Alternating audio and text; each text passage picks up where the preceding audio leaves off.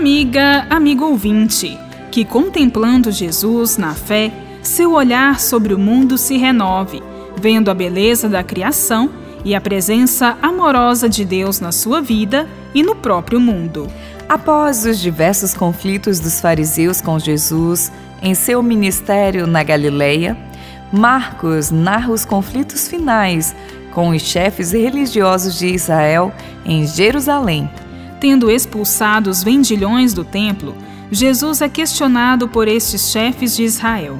Então lhes dirige uma parábola narrada por Marcos no capítulo 12, versículos de 1 a 12, conforme o evangelho de hoje.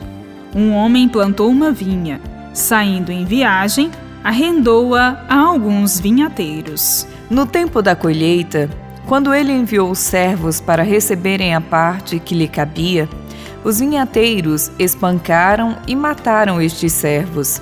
Então o dono da vinha enviou seu filho amado, pensando que o respeitariam. Porém, os vinhateiros mataram este filho para se apropriarem de sua herança. O que fará então o dono da vinha? Virá e destruirá os vinhateiros e dará a vinha a outros.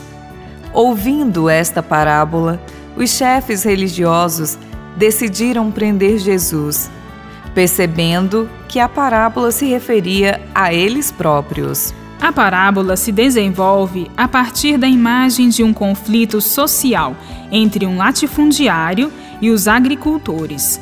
É assim bem inteligível para aqueles chefes religiosos que eram proprietários de terras. Na compreensão da parábola, Deus é o proprietário da vinha. A vinha, conforme a tradição profética, é o povo amado por Deus. Os agricultores violentos são justamente os chefes de Israel, que oprimiam e exploravam este povo. Eles entenderam muito bem que Jesus falava deles. Tendo já a intenção de matá-lo, procuram prender Jesus. As primeiras comunidades de discípulos de Jesus também sofriam a perseguição dos chefes de Israel. São Paulo testemunha na sua primeira carta aos Tessalonicenses, escrevendo: Irmãos, tivestes de sofrer o mesmo que aquelas igrejas da Judéia sofreram da parte dos judeus. Eles mataram o Senhor Jesus e os profetas e nos têm perseguido a nós. Porém, Jesus é a fonte que jorra para a vida eterna, superando a morte. Perseverante na fé em Jesus, que sua vida desabroche cada vez mais, dedicada à construção de um mundo novo de justiça e paz. Bíblia, Deus com a gente. Produção de Paulinas Web Rádio. Texto de Irmã Solange Silva. Apresentação: Irmã Bárbara Santana e Irmã Solange Silva.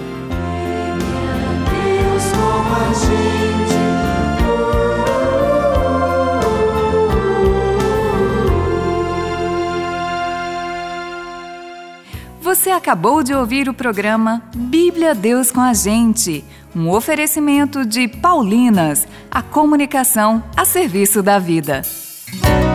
A vocação é dom de Deus, mas é também resposta de cada um de nós. Você já pensou em consagrar sua vida para servir a Deus na pessoa dos irmãos e irmãs? Nós, irmãs Paulinas, seguimos os passos de Jesus Mestre, assim como fez e nos ensinou São Paulo comunicamos o Evangelho na cultura da comunicação. Venha você também fazer parte desta missão. Entre em contato conosco através das nossas redes sociais: Facebook, Irmãs Paulinas e Instagram, irmãs.paulinas.vocacional.